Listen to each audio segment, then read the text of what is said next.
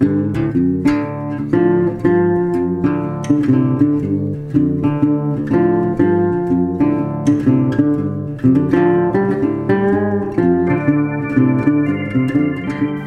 stören. Der Podcast über Armut und Ungleichheit. Wir sind lautstark leise. Schauen hin, wo andere wegschauen. Mit Daniela Brodesser und Katrin Quademba.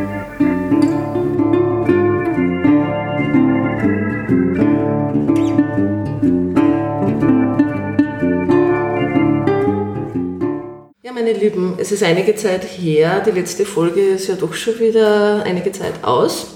Umso mehr freut es mich, euch wieder willkommen zu heißen bei unserer neuen Folge Bitte stören.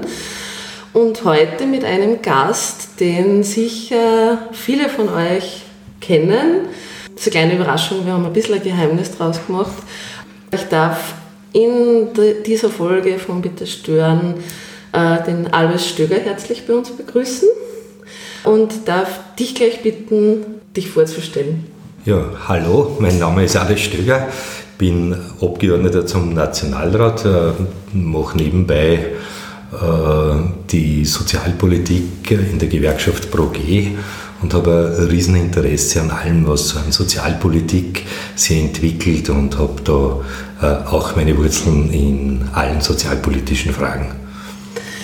Du hast das schon angesprochen, du kommst, ähm, also du hast sehr tiefe Wurzeln in der Gewerkschaft. Ja. Natürlich interessiert uns, aber auch die Hörerinnen und Hörer, wie bist du eigentlich zur Gewerkschaft gekommen? Mein Vater war äh, Betriebsrat in einem Bergbaubetrieb. Äh, damit war eine Gewerkschaft für mich völlig normal und ich habe in 1975er Lehre begonnen. Da war es völlig klar, Gewerkschaftsmitglied zu sein.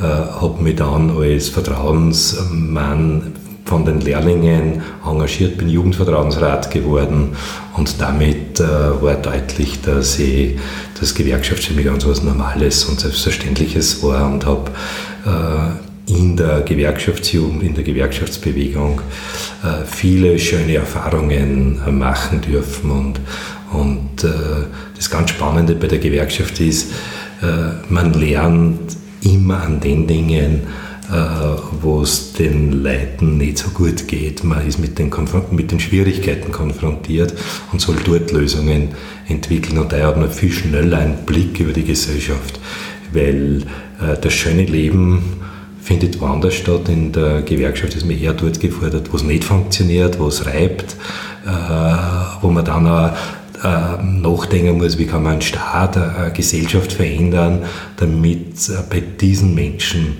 im Regelfall nicht reibt. Die, dich hat ja eigentlich, also dieses Thema oder die Geschichten derer, die es eben nicht so gut haben, hat dich ja nicht nur begleitet durch die Gewerkschaftszeit, sondern auch dann in die Politik rein und auch in deiner Zeit als Sozialminister. Was waren so, wenn, wenn du zurückschaust auf, auf die Zeit der Gewerkschaft, aber auch dann, als du ähm, Minister gewesen bist, was, was waren so die, die großen Herausforderungen, politisch, gewerkschaftlich? Also was hat sich sozusagen in der Zeit, in deiner Zeit zum Besseren verändert? Also gerade was Armutsprävention betrifft, Armutsbekämpfung betrifft, Arbeitsbedingungen betrifft. Was sind die Herausforderungen heute? Also da, was hat sich verändert und was hat sich verbessert, ähm, äh, muss man sehr genau hinschauen. Äh, ich fange mal an im, im, Bereich der Gesundheitspolitik, wo ich ja zuerst Gesundheitsminister war. Äh, da war mir wichtig, äh, einen, einen Gesundheitsbegriff zu entwickeln, nämlich äh, das nicht nur von nicht krank sein, sondern unter welchen Lebensbedingungen kann ich gesund bleiben. Wir merken jetzt gerade, dass bei Corona genau die Menschen uns gefährden, die die schlechtesten Arbeitsbedingungen haben. Deutschland hat ein Problem mit einem Betrieb, der die Leute schlicht und weg ausnutzt, der sie zusammenpfercht in kleine Räume und der keine guten Bedingungen für eine hohe Zahl von Arbeitskräften äh, macht. Und da merkt man den Zusammenhang zwischen, zwischen Lebensbedingungen und Gesundheit. Und für mich war immer wichtig, äh, diesen Zusammenhang zu sehen und daraus Politik zu machen und damit Förderprogramme äh, für, für Gesundheitspolitik zu machen. Das ist einmal so der, der, der eine wichtige Aspekt. Ich glaube, da ist einiges gelungen mit, mit anderen Zugang zur Ernährung, mit Kinderimpfprogrammen, die dazu führen, dass die, die, es nicht so leicht haben, auch zu, einer, zu einem Schutz kommen. Zum Beispiel auch zu schauen, wie ist die Ernährung in der Schule. Das war bei mir so ein, ein großer Schwerpunkt äh, wo Kinder dann auch zu, zu, zu der besseren Ernährung kommen. Ich glaube, das ist, das ist Gesundheitspolitik äh, bis hin zu, äh, zu den Prozessen, wie kann man Gesundheitsdaten vernünftig speichern, damit umgehen und damit der, der Behandlungsprozess für, für alle Personen einfach besser wird. Das waren so die Schwerpunkte, wo es ähm, Verkehrsminister war es ganz spannend, da geht es immer um Zugang zur Mobilität, nämlich wer mobil ist, hat auch die Chance, andere Arbeitsplätze zu nehmen, hat mehr Freiheit. Äh, und insofern habe ich, habe ich meine Tätigkeit als, als, Verkehrsminister immer gesehen als, als Zugang zu Möglichkeiten. Und, und Mobilität ist eine dieser Möglichkeiten. Und Mobilität äh, erreicht man wenig mit dem Auto, sondern viel, viel mehr mit öffentlichen Verkehrsmitteln. Und ich glaube, ich habe da mm, doch einige Akzente gesetzt, äh, insbesondere was den Ausbau des öffentlichen Verkehrs anlangt. Und als Sozialminister habe ich es sehr spannend gefunden, nämlich die erste spannende Frage war, wie gelingt man die Abwehr einer Pensionsverschlechterung? Äh, und mir ist es gelungen, innerhalb der ersten Wochen die Mindestpension für eine Gruppe von Frauen, und da trifft es immer die Frauen, äh, eine höhere Mindestpension zu bekommen, nämlich mindestens 1000 Euro, äh, wenn man 30 äh, Jahre in Beschäftigung gestanden ist. Ich glaube, das war, das war der erste Schritt in eine, eine Auseinandersetzung. Wir müssen bei den untersten Einkommen was tun. Ähm, ich glaube, das war wichtig und äh, für mich das spannendste äh, Ergebnis war die Einführung äh, der öffentlichen Verantwortung für die Pflege mit der Abschaffung von Pflegeregress. In dem Moment, wie wir den Pflegeregress abgeschafft haben, hat es geheißen, Pflege ist nicht mehr privat, sondern die Gesellschaft übernimmt eine Verantwortung für die, für die Pflegedienstleistungen äh, und mit der Abschaffung von Pflegeregress hat man da den ersten großen Schritt äh, gesetzt, der in diese, in diese Richtung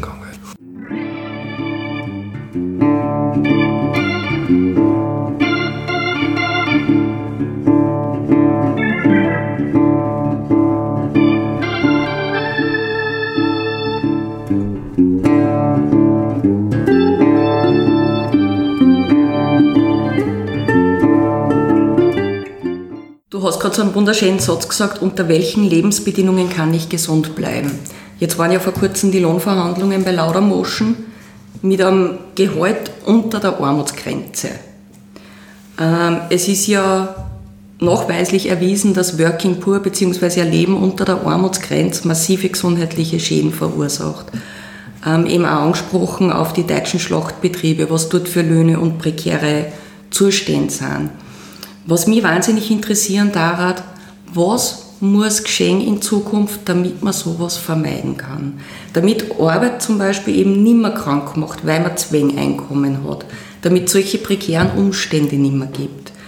Weil meine größte Befürchtung ist, jetzt durch die massive Arbeitslosigkeit, durch die vielen Insolvenzen, was kommen, je mehr Leute das dann dringend suchen, umso mehr solche prekären Jobs werden dann auf flackern, sage ich jetzt einmal.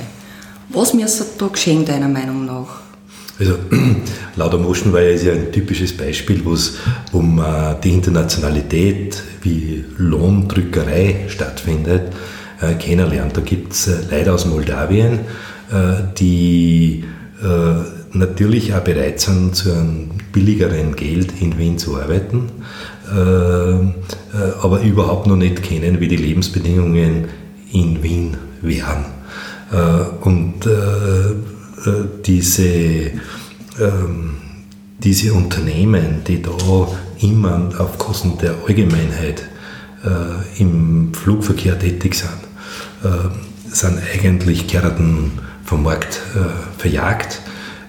Leider ähm, lässt man diese politisch zu. Es ist ein Geschäft und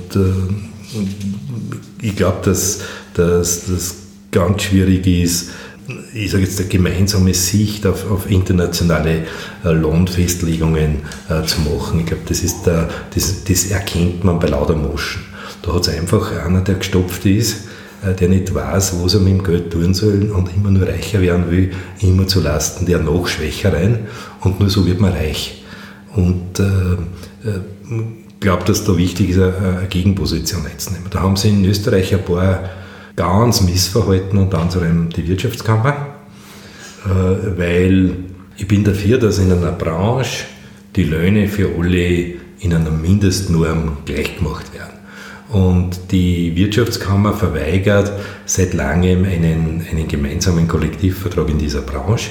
Und damit gibt es Betriebskollektivverträge und wenn ein neuer Betrieb dazukommt, äh, dann unterfährt er diesen Kollektivvertrag. Und das geht eigentlich nicht. Auf die Frage jetzt, äh, äh, wie kann man die Lebensbedingungen zusammen machen mit, äh, mit mit Gesundheit. Ich sage das ganz einfach. In der Sozialdemokratie hat es eine Gründung gegeben, 1888, 81. Da war ein Arzt, der Vorsitzende Viktor Adler. Und dieser Viktor Adler hat, ist draufgekommen, wenn er der gute Arzt sein will für, für seine Patienten, dann darf er nicht äh, die besseren Spritzen und die noch größeren Medikamente, die es damals eh nicht gegeben hat, äh, oder die Tests verschreiben sondern muss an den Lebensbedingungen was verändern, äh, damit die Leute gesund werden. Und ich glaube, das ist die große, die große Erkenntnis der Sozialdemokratie, zu sagen, an den Lebensbedingungen der arbeitenden Menschen was verändern. Das betrifft die Wohnungssituation, das betrifft die Arbeitszeit, das betrifft die Lebensbedingungen am Arbeitsplatz, das betrifft die Gifte und Schadstoffe, äh, die man, mit denen man am Arbeitsplatz äh, äh, umgeht. Und neu dazugekommen sind so die Fragen, die Dichte der Arbeitsprozesse. Und an allen diesen Schrauben zu drehen, äh, verbessert die, die, die, die Situation am Arbeitsplatz. Und was man nicht unterschätzen darf äh, zur Gesundwerdung, oder zum, zum Gesundbleiben am Arbeitsplatz ist auch die Frage, wie viel darf ich in meinem Arbeitsgeschehen selber mitbestimmen? Also wie kann ich meine eigene Arbeitsstruktur selber gestalten? Äh, das sind die spannenden Fragen und, und Gewerkschaftsbewegung, Sozialdemokratie hat sich immer darüber bemüht, in diesen Prozessen tätig zu sein, mehr Mitbestimmung zu machen, den Leuten schauen, hm, wie können wir die Bedingungen verändern, ab in einer Gesellschaft, äh, die, die äh, die Kultur aufrechtzuerhalten einer Mitbestimmung. Äh, da haben wir derzeit einen totalen Gegentrend. Derzeit wollen wir autoritären Typen haben, äh, die nichts sagen, aber mit Macht das Leben bestimmen, das Leben der anderen. Und da gegenzuhalten ist eine klassische Aufgabe der Gewerkschaftsbewegung, der Sozialdemokratie, aber auch aller emanzipatorischen Kräfte, die eine Gesellschaft braucht. Und ich, ich glaube, die Auseinandersetzung findet jetzt auch statt. Weil du das gerade erwähnst, da haben wir jetzt ein super Beispiel mit dem Douglas, die die Betriebsrätin verhindern wollten.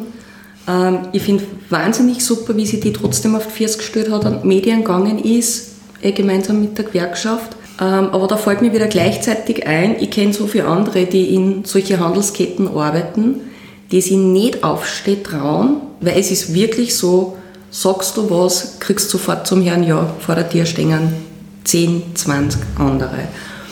Das ist für mich schon mal ein Riesenansatz von Beschämung im, im, im Arbeitsleben.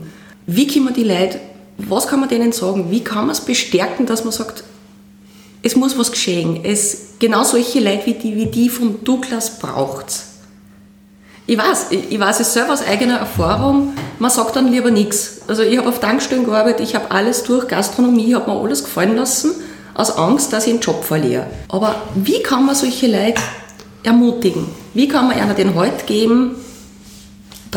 Also erstens, es geht um Kultur, es geht darum, gibt es ein Umfeld, die sagt, ich unterstütze dich dabei, ähm, ähm, ist es äh, gibt es äh, Hilfen da dabei. Ich glaube, das ist einmal wichtig. Und, und ich glaube auch, die Frage ist, was, was wird in, in, in den Filmen gezeigt, was wird in, den, in, in der Zeitung, was finde ich da an, an, an, Widerstand oder an Selbstbewusstsein, äh, die Dinge zu tun. Zweitens, äh, das muss man so sehen, äh, Frauen haben jetzt praktisch die schlechteren Bedingungen am Markt weil sie abhängig sind von Kinderbetreuung, da werden sie erpressbar, weil sie abhängig sind von äh, weniger langen Anfahrtswegen. Damit ist ja die, die Auswahl von, von Jobs, die ich machen kann, kleiner. Und wenn der Job schon kleiner ist, dann, dann triffst du Frauen umso härter. Und gerade im Handel ist umso schwieriger, weil mit der ständigen Flexibilisierung der Arbeitszeit über Teilzeit äh, und über die wöchentliche Veränderung der Teilzeitarbeit, nämlich das Ausmaß der Teilzeitarbeit, äh, vor allem sehr vielen Frauen massiv unter Druck kommen. Und äh, dahinter stehen welche, die damit ein Riesengeschäft machen. Und ich glaube, dass das wichtig ist, erstens da kritisch zu bleiben, Menschen, die das tun, zu unterstützen, Signale zu setzen, äh, dass trotzdem was geht und auch äh, Beispiele in die Öffentlichkeit bringen, wie zum Beispiel die saisonäre auch die Diskussion mit Douglas, auch die Diskussion mit anderen äh, Betrieben, wo sie die, die Firmenleitungen gegen Betriebsräte wehren. Da muss man immer erkennen, da geht es um Demokratie. Und wenn wir Demokratie wollen, müssen Menschen in ihrem Feld, wo sie leben, mitgestalten. Und Demokratie ist ganz was anderes als wie nur dreimal im, äh, äh, im fünf Jahr zur Wahl zu gehen, sondern Demokratie heißt äh, mitgestalten können, Möglichkeiten haben, sich einzubringen, heißt aber auch wählen. Das heißt immer beides. Und, und eine der wichtigen Rollen ist, in einem Betrieb, was mir als fünf Arbeitnehmer gibt, zu schauen, ähm, gibt es wen, der auf die Interessen von Arbeitnehmern schaut. Und das ist nicht, nicht immer leicht, sondern da, da, ist es, da ist wichtig, äh, dass man vernetzt ist mit Gewerkschaften, dass man sowas zusammenbringt. Und ich glaube, wenn man will, dass sich was verändert, braucht, schafft man es nicht alleine, sondern man braucht immer, äh, ich sage immer, kollektive Sicherheiten, einen Hintergrund, äh, der mir dabei hilft. Und ich glaube, die, ich sage sogar noch größer, äh, das ganz Spannende von Europa des 20. und 21. Jahrhunderts ist, dass man, oder zumindest in der zweiten Hälfte des, des 20. Jahrhunderts, dass man erkannt hat, der Gesellschaft geht es dann am besten, wenn sie sich über kollektive Sicherheiten äh, schützt. Und das war eine Krankenversicherung, das war äh, eine Arbeitslosenversicherung, das war eine Pensionsversicherung. Damit entstehen äh, für Menschen Sicherheit und da erkennt man auch den Wert von einem, von einem, einem, einem Sozialstaat. Er macht die Menschen sicher, er nimmt ihnen die Angst und eine Gesellschaft, die Angst nimmt, ist eine freiere Gesellschaft, ist eine, eine Gesellschaft, die auf Angst aufgebaut ist. Und was wir jetzt merken ist, äh, dass wir äh, vor allem Rechte in Europa versuchen, den Menschen Angst zu machen über Gesundheit, über über Abhängigkeit vom Job äh, äh, ihnen Angst zu machen und aber auch, äh, dass sie die zentralen äh, Einrichtungen die Sicherheit schaffen, das ist nochmal Pension, das ist Krankenversicherung, das Gesundheitssystem, äh, dass man das rückbauen will.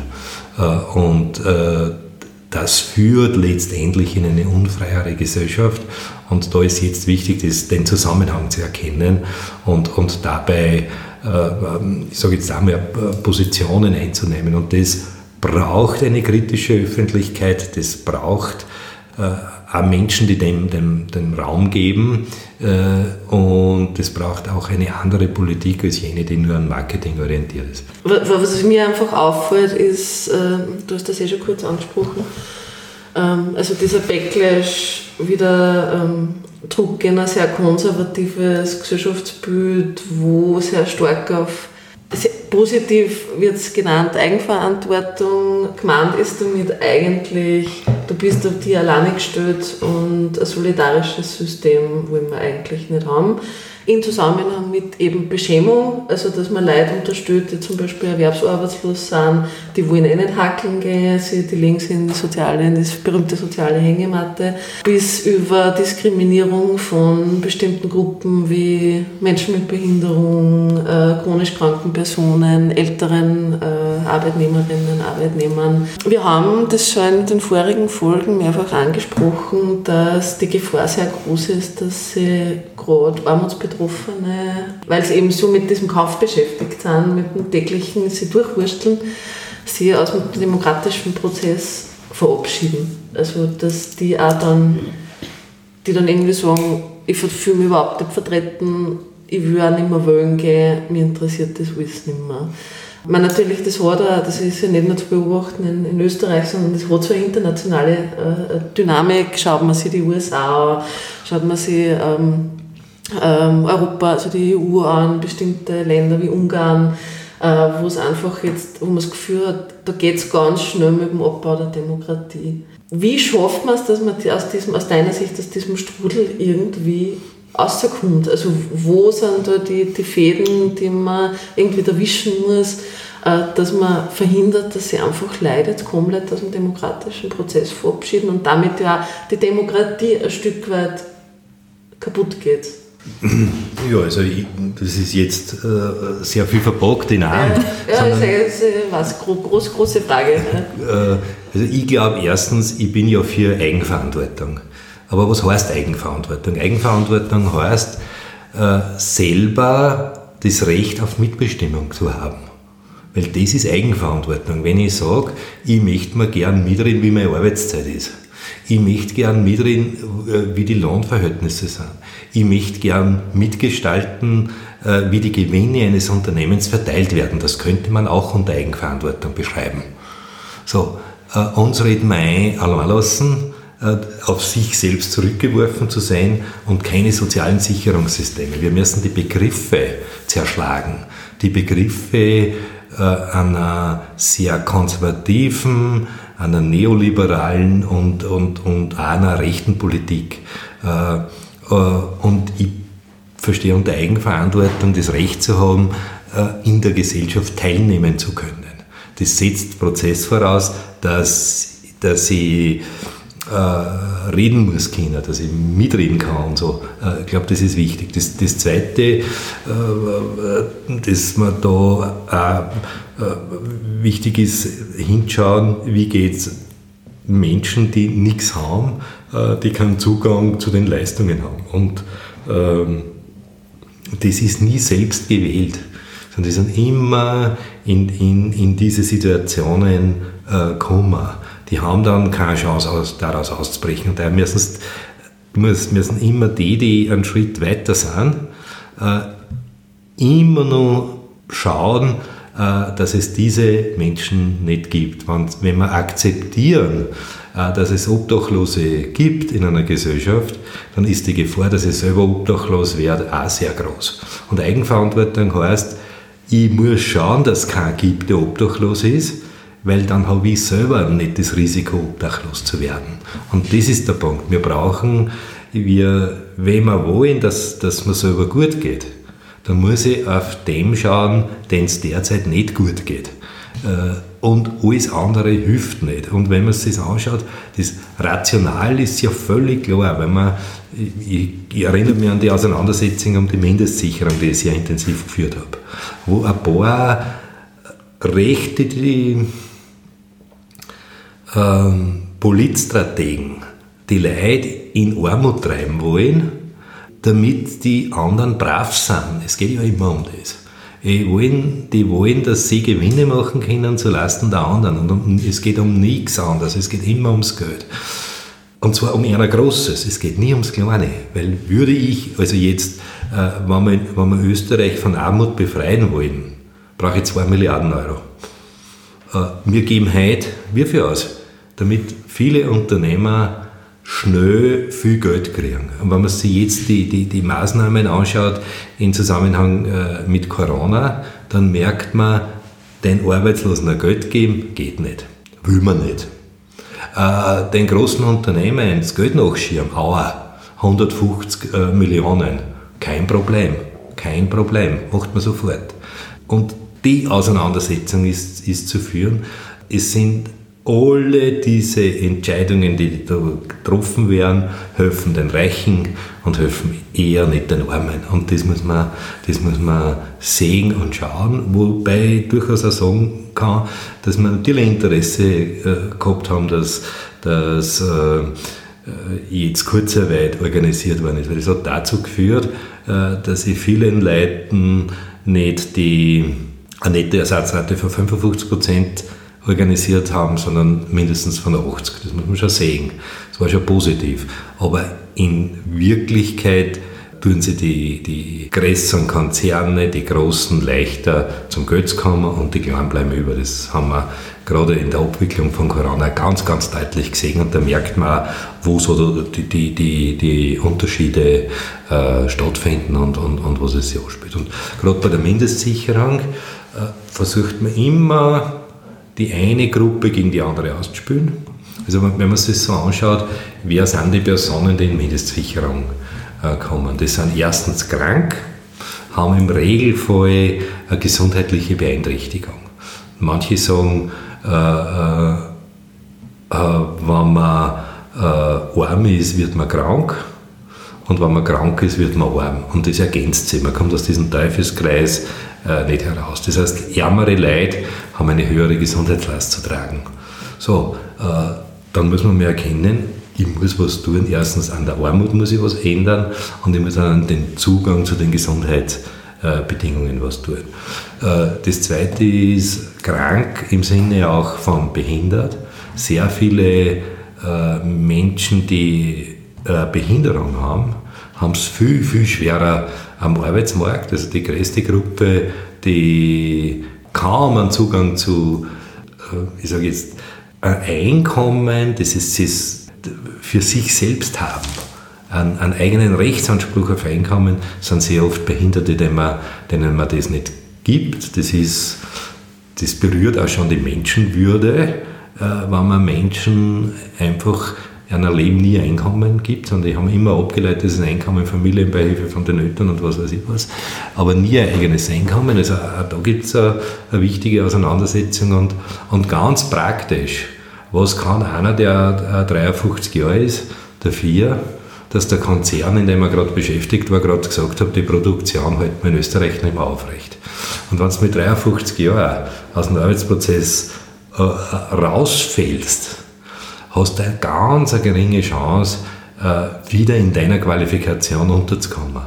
Und daher war es so wichtig, äh, gerade am Arbeitsmarkt hinzuschauen, welche Gruppen haben keinen Zugang und denen, den Gruppen, die keinen Zugang haben, äh, muss man mit auf sie angepasste Programme was tun. So die Aktion 20.000 war so ein bisschen ein Versuch, ich sage jetzt, ein Segment herauszunehmen und, und schauen, gibt es eine Lösung für die. Und die hat funktioniert. Es ist nur sehr spannend, dass eine rechtsgerichtete Regierung die innerhalb von drei Wochen Odrat hat. Das war eines der ersten Dinge, die es gleich. Das war das ganz erste. Ja.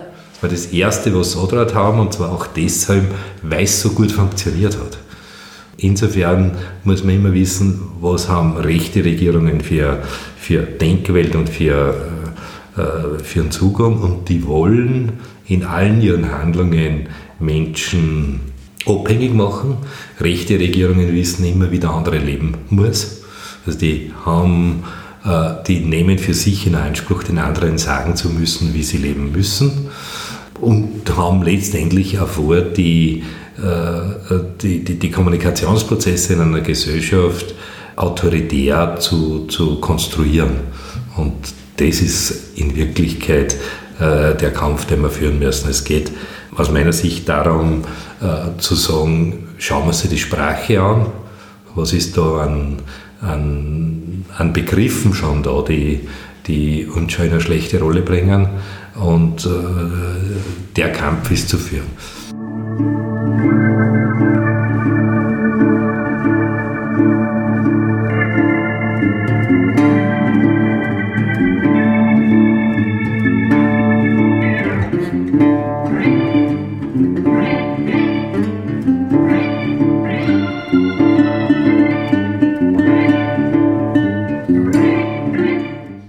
Du hast vorher so super erwähnt, äh, dass Armut gewollt ist. Wie gesagt, ich habe selber Armut durch. Wir reden uns, also die Katrin und ich reden uns eh seit einer Zeit lang Mundfusselig bezüglich Armut und Beschämung.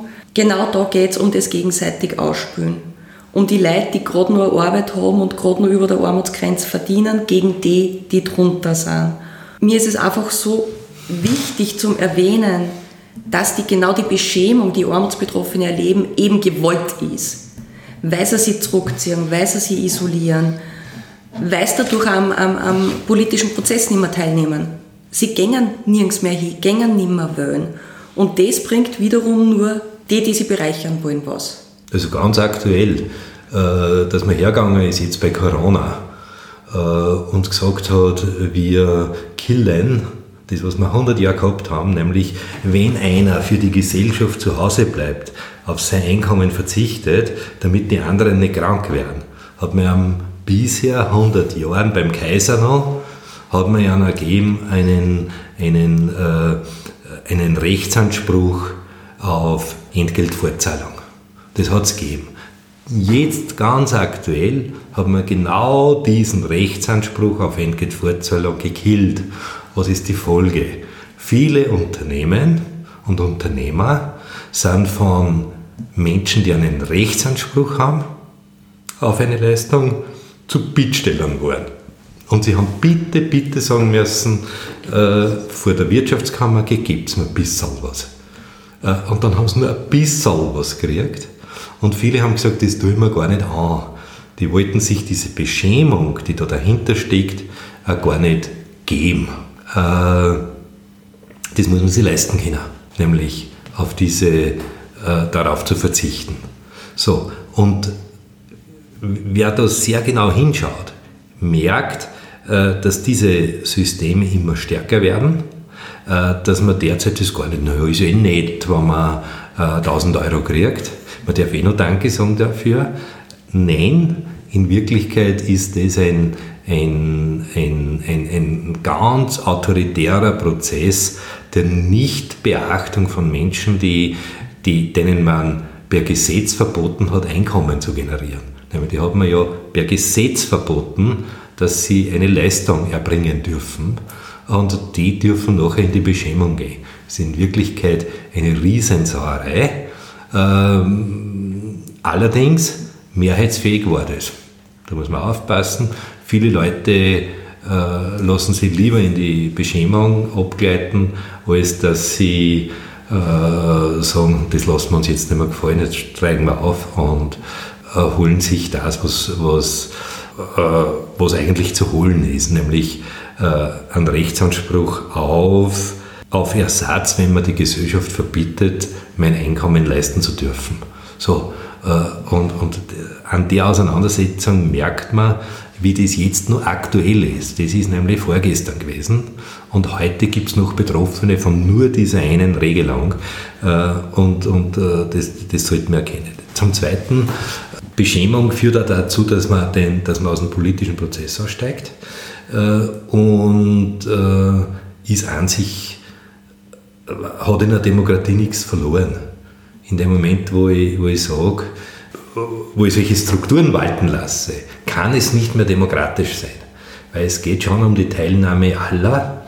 Und, und ich habe schon, schon versucht zu sagen, die Verantwortung für jeden Einzelnen ist die, äh, den, dem schlechter geht, nicht hinten zu lassen.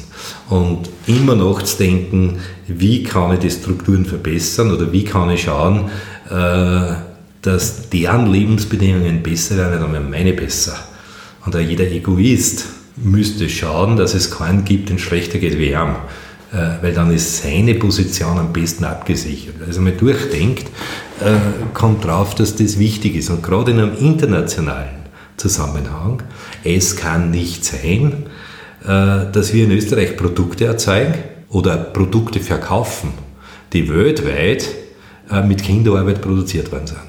Und die Arbeitsbedingungen, die Arbeitsbedingungen, die, die woanders in der Welt stattfinden, mit denen konkurriere ich mittlerweile. In einer internationalen Produktion darf es mir nicht wurscht sein, wie die Jeans in Bangladesch produziert werden. weil es sind meine äh, Arbeitsbedingungen, die, mit denen ich in Konkurrenz stehe. Und ich denke, das sind die, das sind die Themen, das muss man erkennen. Ja, und dann muss man gegen, gegen Beschämung schlichtweg Position beziehen, auftreten, es nicht zuzulassen. Äh, und äh, das fängt dann auch an bei so Fragen, wie grenzen wir uns ab? Sind wir offen? Haben wir einen Blick auch auf das andere? Das sind dann die Auseinandersetzungen, die wir, die wir führen müssen und die, die glaube, die, die äh, die sind notwendig. Wir müssen über den Tellerrand drüber schauen, sonst wird, sonst wird das die, der, der, der, der eigene Raum immer kleiner. Hast du in letzter Zeit, ist, merkst du, dass sich vermehrt Betroffene an dich wenden? Ähm, welche Geschichten gängen dir besonders zu? Weil ich frage so, also welche, welche gerade in, in letzter Zeit durch Corona, durch diese, einfach durch eine, eine Phase, eine Krise, die äh, die Schere zwischen Reich und Arm weiter auseinandergeht. Was, was macht dich da besonders betroffen? Also mir hat jetzt bei Corona ganz betroffen gemacht, dass es ödene Leute gegeben hat, die man im Altenheim im Zimmer eingesperrt hat. Wo man, wo man diese, diese äußere Freiheit Menschen genommen hat. Äh, und da habe ich einige Wahrnehmungen und Briefe gekriegt von Leuten, die sich da gewehrt haben. Das finde ich die haben sich noch wehren können und haben das auch, auch gesagt. Also das hat mich sehr betroffen gemacht, weil ich merke, wie schnell es geht. Wie schnell es geht, dass man, dass man, die, dass man solche Gewalt ausübt und Menschen die Freiheit nimmt. Ähm, ja, vor allem Angst macht, oder? Also es waren ja, ja am Anfang die Maßnahmen waren ja bis zu einem gewissen Grad notwendig, damit man die Kurven runterkriegt. Aber das muss man nicht mit Angst machen. Nein, nein, eben, das, muss, das, das soll man ja auch nicht mit Angst machen, weil die Angst bleibt ja dann. Erstens, die Angst bleibt, zweitens, Kinder können damit nicht umgehen und zweitens, man muss in der Demokratie, äh, wenn man schon so große Freiheitseinschränkungen macht, sich die Frage stellen, äh, was ist das gelindere Mittel? Und wie kann man mit dem gelinderen Mittel hier äh, Lösungen äh, standbringen? Und ich glaube, man hat sie, da gibt es manche, die haben auch in der österreichischen Politik nicht mehr das Gespür für das gelindere Mittel. Und äh, das ist eigentlich das Schwierige. Was macht mich, sehr, was macht mich betroffen? Mich macht, also die großen Betroffenheiten, die ich so, so, das war das im Altenheim, das ist das, das am neuesten zurück. Ähm, und dann habe ich mich sehr betroffen gemacht. Äh, ich war in einer, in einer Behinderteneinrichtung und da, haben, da sind Menschen an einem Arbeitsplatz gestanden. Jetzt mag die Produktivität an diesem Arbeitsplatz gemessen mit den 150-prozentigen Leistern äh, nicht ganz dem entsprochen haben. Aber da habe ich Menschen gesehen, die haben einen ganzen Tag geschwitzt, haben ihre Leistung gebracht, die sie leisten haben können. Und dann habe ich mit denen geredet und die haben gesagt, ich kriege keinen Lohn, ich kriege ein Taschengeld. Äh, und da habe ich mir gemerkt, habe ich mir gedacht, wie sind wir in einer reichen Gesellschaft, eigentlich in einem ausgebauten Sozialstaat, geben wir denen nicht die Würde, dass sie eigenes Geld haben. Und äh, das habe ich ehrlich gesagt äh, äh, beschämend erlebt. Also ich habe mir vorgenommen, da tue ich was, da möchte ich dagegen was anderes machen, weil es kann man auch ganz anders machen. Das ist völlig egal. Nicht bitten und betteln gehen müssen, äh, damit ich, damit ich ein Einkommen habe und nicht die Sozialbürokratie überwinden zu müssen, damit ich zu einem Einkommen komme. Und das geht. Man, man bräuchte das nur tun. Wenn man sich anschaut, ich habe schon mal gesagt heute, wenn wir 2 Milliarden Euro in die Hand nehmen, haben wir Armut in Österreich verhindert. Äh, Armut, die, die, die, die, wo man Armut am meisten wie sage ich jetzt, äh, manifestiert, festmacht, sind Kinder. Wenn ich bei Kindern denen die gleichen Chancen gebe, die ärmeren Kinder besser begleite, habe ich eine bessere Chance, äh, Armut zu äh, verhindern. Es geht über die Kinder. Das heißt, ich brauche für die die beste Schule, ich muss für die die besten Lehrer hin tun, genau in diese, dort wo die Kinder daheim sind, gehören die besten Lehrer hin. Und genau das tun wir nicht. Genau das tun wir oft nicht. Äh, und, und da konnte man für unsere Gesellschaft, äh, glaube ich, am meisten tun. Und das Zweite ist Einkommen äh, für die, für die Bevölkerung auch zu, zu schauen, dass das gerecht aufteilt ist. Es hat ja, weil du Kinderarmut erwähnt hast, es hat ja die Regierung ins Regierungsprogramm geschrieben, den, die Bekämpfung der Kinderarmut. Ich meine, klar, jetzt ist Corona dazwischen gekommen, aber recht viel habe ich davon wirklich noch nicht gesehen. Und wie du auch gesagt hast, gegen Armut hilft am besten mitreden und teilhaben können. Und das Einzige, was aber die Regierung bis jetzt gemacht hat, also egal ob es vorher schwarz-blau war oder jetzt, ist, dass Armutsbetroffene wirklich nur beschämt hat mit sozialer Hängematte, sind jetzt faul, haben keine Anreize. Und jetzt geht es aber weiter mit den Unternehmerinnen, die angeblich die Anträge nicht ausfüllen können. Also jetzt zeichnet sie wirklich an, sie wollen die Leute einfach klar halten, stillhalten, damit sie umso weniger teilhaben. Aber Armutsbekämpfung ist hier momentan überhaupt keine. Oder sehe ich was falsch? Ich glaube, dass, äh, ich sage jetzt, äh, Armutsbekämpfung war jedenfalls äh, den Zugang zur Kurzarbeit. Das hat das war schon auch ein Akzent von Armutsbekämpfung, das muss man so sehen. Sonst hätten von der 1,5 Millionen, die jetzt in Kurzarbeit gegangen sind, wären wahrscheinlich 500.000 in die Arbeitslose gewesen und das war 30 Prozent von ohnehin niedrigen Einkommen noch weniger. Und da war jetzt wieder die Ärmeren getroffen, nämlich die Arbeiter, äh, Arbeiterinnen Arbeiter, die jetzt getroffen, Angestellte hätten sie leichter da, die Beamten waren nicht betroffen gewesen, nur damit man es gleich mal so sieht.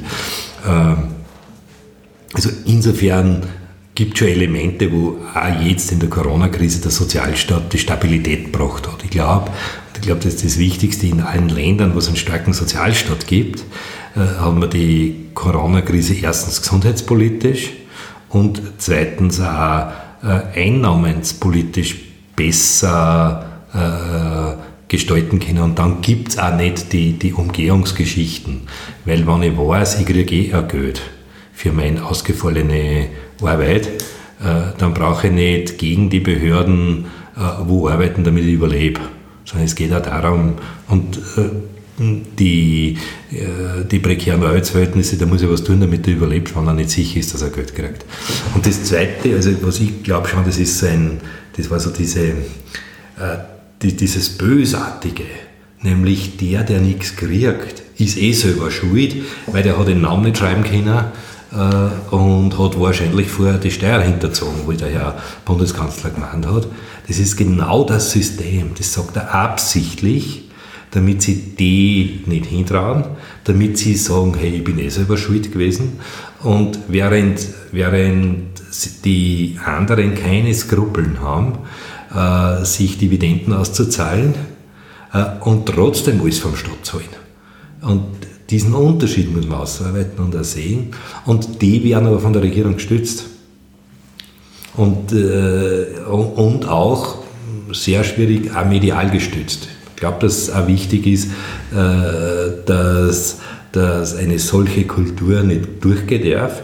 Äh, und zwar sie strukturell nicht durchgehen darf und nicht nur einmal den, den, den großen Aufschrei haben äh, in einer Headline, sondern es geht darum, dass sowas strukturell nicht durchgehen darf und, und äh, die Auseinandersetzung darüber stattfindet. Ich glaube, das ist wichtig, äh, das kann man tun äh, und das sollte man tun. Ja, ich glaube, das wäre ein schönes Schlusswort.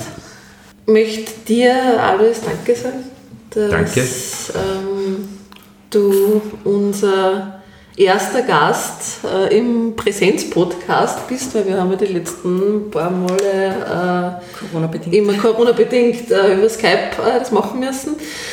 Euch da draußen auch danke fürs Zuhören. Ich hoffe, es war für euch spannend. Also für uns war es auf alle Fälle sehr spannend. Vielleicht kleiner Hint noch, wie ihr gemerkt habt, ist die Qualität um einiges besser geworden. Das hat einen Grund und zwar nicht sauber, sondern wir haben neue Mikrofone angeschafft. Wer uns unterstützen möchte und kann, kann mit Rufzeichen, äh, dass wir halbwegs die Kosten abdecken, die wir für unseren Podcast haben.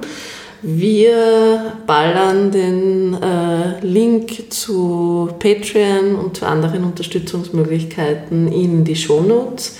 An dieser Stelle sagen wir Danke fürs Zuhören und bis zum nächsten Mal. Ja, und ich möchte auch noch Danke zu dir sagen. Danke auch. Fürs Dasein. War extrem interessant. Viert euch!